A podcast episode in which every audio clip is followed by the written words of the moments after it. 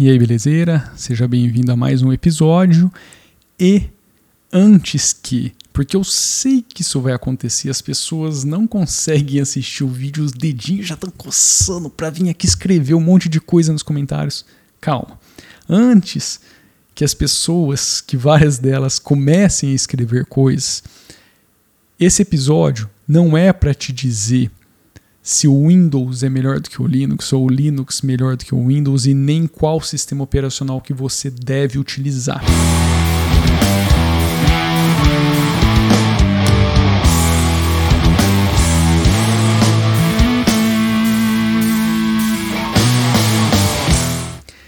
Esse recurso seria muito bem-vindo para pessoas como eu, que trabalham com captura de vídeo o tempo todo, não só para o canal, mas para muito cliente, eu faço captura de, de vídeo para poder explicar um pontinho aqui, um pontinho ali de coisas que eu estou entregando, tá? Novamente, dá para fazer isso com software de terceiro, mas você precisa instalar, ele precisa estar tá compatível com a versão do sistema que você está utilizando e vocês conhecem toda a ladainha. Nesse caso, é algo nativo do sistema. Não acho a melhor implementação, de, de, interface de captura, porque aqui eu até acho que é meio que uma gambiarra. Na verdade, não é uma gambiarra, mas o intuito desse recurso no Windows 10 está mais focado em gamers do que no geral, mas eu acho que vale a dica da forma como é simples você fazer uma captura de vídeo no sistema operacional sem depender de absolutamente nada. No caso aqui do Leão, ele está utilizando o OBS, que é o que a grande maioria do pessoal que trabalha com captura de vídeo é, acaba utilizando, mas, cara, seria muito bem-vindo você ter uma interface gráfica muito simples para você capturar coisas simples no sistema. E eu achei legal essa implementação. Windows tem essa função para você, é só apertar a tecla do Windows e a letra G. E aí ele vai abrir para você um menu de captura. Tá aí, eu não preciso demonstrar o resto porque é self-explaining, é auto-explicativo. Tá? É, abre uns controles de volume, captura a tela, para a captura e boa, entendeu? É algo muito simplesinho, mas isso seria muito é, bem-vindo. Isso, claro, que não é uma coisa que todos esperam do sistema, mas seria algo que funcionaria bem para muita gente, porque eu sei que muita gente faz esse tipo de coisa em computadores Linux. Esse feature aqui eu acho bacana comentar que o Plasma já faz muito bem já tem um tempo que é a manipulação de histórico na área de transferência e você poder voltar coisas que você copiou e que já não existem mais ali no seu cenário. Tá? Você pode definir no plasma quantas, quantos históricos ficarão presentes para você poder voltar, utilizar aquilo ali. E eu acho que assim, para usuários KDE, isso funciona muito bem, mas para usuários de outros ambientes, esse é um recurso que talvez seja interessante. Também não é algo que todos utilizariam, mas para produtividade, para quem trabalha com muita transição de conteúdo para um lado e para o outro, talvez isso seja realmente interessante taxa de quadros para 30. Próxima dica. Você conhece a função de copiar e colar do Windows. Você seleciona o que você quer, clica em Ctrl C, aí você vai um onde pouquinho. você quer várias coisas em vez de uma só. Porque, tipo, se eu clicar em Ctrl C em outra coisa, tipo nessa imagem, aquele texto que eu dentro do Ctrl V, sem perder nenhum para poder selecionar o outro. Você faz isso clicando na tecla do Windows e na letra V. E aqui você tem o o Plasma praticamente te entrega a mesma coisa, só que ali no System Tray você já consegue acessar todo o histórico e você consegue navegar e manipular e trazer aquilo que você quer de um lado para o outro. Mas é, achei bacana mostrar isso porque não é algo fútil, é algo que os caras também estão de olho e estão trazendo com bastante primor. Tá? É algo que poderia também estar presente em todos os ambientes gráficos para Linux, porque muita gente utiliza isso e não só isso. Aqui eu já vou um pouquinho mais além, porque é uma preocupação que eu tenho. É você poder olhar o que está na sua área de transferência e limpar, se for o caso, ou então limitar a quantidade de coisas que você quer que o sistema fica armazenando ali na sua área de transferência, que é uma coisa que eu faço aqui no meu plasma. Eu não gosto de ter uma fila de coisas entulhadas ali. Eu gosto que as coisas sejam descartadas com muito mais rapidez do que a grande maioria é, das implementações faria. Tá? Então eu achei esse recurso bacana de trazer para vocês. Eu já vou passar para o outro vídeo dele e de cara aqui esse recurso, putz, velho, é, parece também que assim não é tão útil, mas é muito útil, que é o esquema de divisão e organização de janela. Eu vou mostrar aqui basicamente como que fica aquele snap, né, o tile, tile não, é o snap, snapping de um Windows. É, essa implementação eu achei muito bacana. Agora, se eu quiser colocar essa janela em split screen com uma outra, eu só arrasto ela para o lado, solto, depois eu...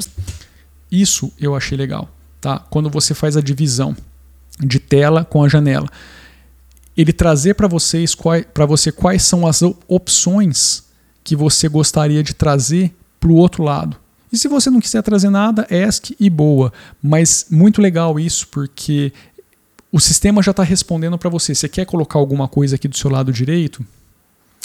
Putz, bicho, isso é genial. Isso é genial mesmo. E eu vou passar um pouquinho para frente, porque o outro recurso que é mais interessante ainda está aqui no minuto 1.55, esse daqui. Isso daqui é uma coisa que seria muito bem-vinda. Dentro do Face Zone você clica para editar as zonas. E aí você escolhe como as suas janelas. Você pode configurar as quantas divisões de janela você vai poder ter no seu ambiente e com uma combinação de tecla já colocar todas as janelas ali. É legal isso, cara. É legal porque dependendo do seu tipo de trabalho com o sistema operacional, isso facilita bastante, senão você vai ter que ficar fazendo isso manualmente.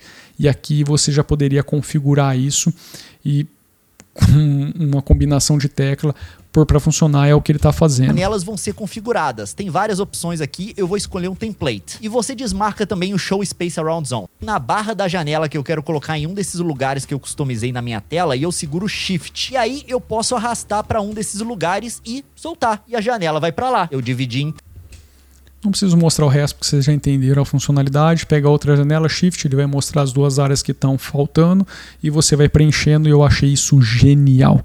Eu acho que isso seria um recurso muito bem-vindo. Agora, acho que de todos os recursos, o que mais me chamou a atenção é esse próximo. Esse negócio aqui é mágica. O que, que ele vai... É realmente mágico, velho. Ter um recurso desse no sistema, bicho, ajudaria tanto, mas tanto, principalmente quem está trabalhando com o sistema, eu nem sei explicar o quanto que isso ajudaria. Tá? Ter isso nativo no sistema, sem complicação, dá uma olhadinha para você ver. Vai fazer, do momento que eu começar a gravar, ele vai registrar tudo que eu fizer no computador, depois ele vai montar um relatório passo a passo de tudo que eu fiz que eu posso compartilhar com alguém. Observe, eu vou começar a gravação aqui. Nessa gravação, eu vou diminuir essa janela, eu vou diminuir essa daqui, eu vou pegar essa janela, vou maximizar, e aí eu vou escrever mais um monte de bobagem nela, tal, tal, tal, tal, tal, tal. Depois eu vou minimizar ela de novo e vou parar a minha gravação. Beleza, parei. Olha o que, que ele fez. Ele acabou de montar. Bicho, isso é genial, velho. Montou em texto todos os seus passos Tá? O que, que o usuário fez escrito em texto e com um print screen demonstrando aquilo que você está fazendo na tela. Eu não preciso nem comentar, eu acho que isso daqui. Eu não sei se seria essencial para todas as pessoas, mas que ajudaria muita gente, isso ajudaria.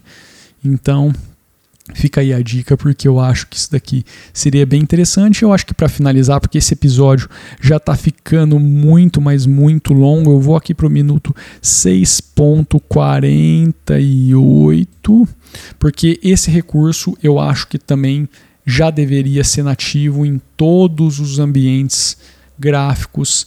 Uh, todas as distribuições Linux. Eu sei que hoje a gente tem vários softwares que praticamente estão presentes em no dia a dia de todas as pessoas, mas eu acho que isso daqui seria bacana. Também não seria algo difícil de se implementar, justamente por conta da tecnologia peer-to-peer, -peer, uh, que é o compartilhamento de um para outro sem dor de cabeça. Hoje a gente tem um aplicativozinho de terceiro que também faz exatamente isso, mas isso daqui está implementado de forma nativa no sistema. E cara, de novo, muito bem implementado.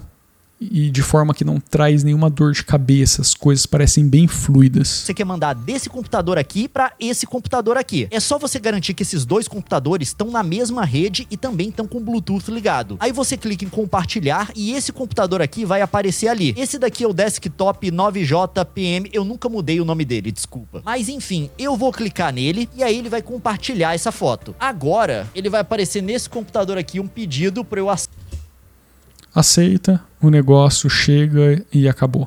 Entendeu? Eu acho que é um recurso que ajudaria muita gente, principalmente essa galera que está acostumada com esse tipo de compartilhamento, pessoal mais novo que faz esse tipo de coisa. Você não quer esperar para pôr um Dropbox, um sei lá, qualquer outro software de sincronismo no computador. Você quer fazer uma troca de arquivos ali simples com pessoas que de repente não são nem da mesma da mesma empresa, ou, ou você está com um notebook em outro lugar, você quer mandar um arquivo para outra pessoa na mesma rede, entendeu?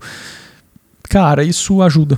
Isso ajuda, é, simplifica e a forma como está implementado aqui é bem primorosa. Eu acho que o detalhe máximo de se observar é como essas integrações estão muito bem feitas no sistema e fazem parte do sistema, não são coxas de retalhos que aparecem do nada, tipo um monstrengo, para trazer a funcionalidade. Não, isso está bem implementado. E eu acho que é, esse é, o, é um, um, dos pontos chaves de se observar. E voltando lá para o começo do episódio, falando assim, pô, enquanto a galera está aí preocupada em dizer o que, que é melhor, o que, que é pior e tal, você está vendo onde que deveria estar tá o foco, velho? Então, é, eu sei que assim, muitos desenvolvedores desses ambientes gráficos, das distribuições, estão focados em trazer cada vez mais recursos para o sistema. Mas eu acho que a galera que está utilizando deveria estar tá focada, deveria estar tá ajudando nesses aspectos, ao invés de ficar numa queda de braço para tentar vencer o outro lado. É, com o argumento de que aquilo que você gosta visualmente mais faz mais sentido do que o outro, entendeu? Então, é, eu acho que esse daí é o meu, o meu ponto final para acabar esse episódio, tá bom? É isso então, chega de falar, episódio muito longo de novo. Acho que ninguém vai chegar aqui no finalzinho, então eu vou me despedindo, vou ficando por aqui. Um grande abraço, nos vemos no próximo. Fui.